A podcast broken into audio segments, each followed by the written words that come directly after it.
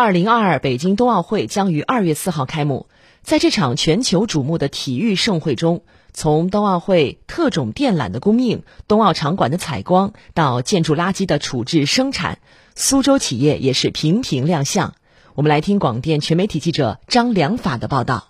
价值近亿元的产品十一种规格的特种电缆，覆盖八个冬奥会重点场馆。作为北京冬奥会特种电缆的主力供应商，江苏亨通电力电缆有限公司承担起了搭建冬奥供电输血系统的重任。日前，随着最后一车特种装备电缆从苏州吴江顺利抵达冬奥会延庆场馆并进行安装，亨通力缆终于不负重托，将所有的特种装备电缆在规定时间内全部完成交付。据了解，为了这一刻，亨通电力电缆公司早在三年前就开始做起了准备。公司总经理王兴国，我们就是提供特种电缆整体解决方案，它要求在零下四十度能够反复使用，要耐极寒，还要阻燃，因为害怕场地失火啊，引起火灾啊。阻燃现在是国家最高等级的，耐寒也要最高等级。这两个呢是矛盾体。这个产品是第一次有这种需求，国家要求为了保这个冬奥会成功啊，等级都已保险系数都加了很大了，实现了。那我们一个是也蛮骄傲的，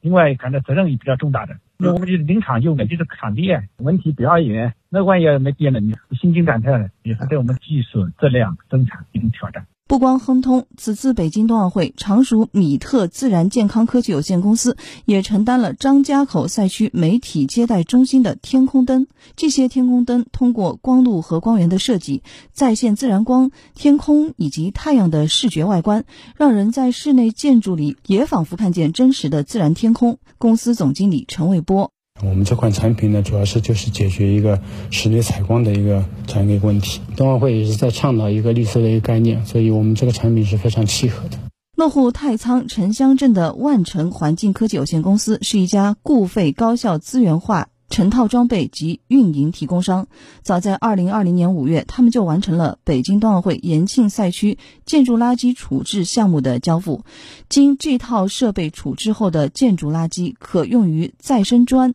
混凝土等再生建筑材料，服务于延庆赛区场馆及其配套设施的建设，年处置能力达六十万吨，实现废混凝土变废为宝。项目总监史大金。整个运行的话状况非常好，核心的主设备全部为我们自己研发制造，通过我们自主研发核心的这个破碎产品跟筛分设备，然后来解决它产能低、破碎难的问题。跟中科院联合研发的那个智慧运营管理系统，实现整个产线的自动化控制，包括产线的异常，全部能通过这个管理系统的话呢，第一时间能显示出来。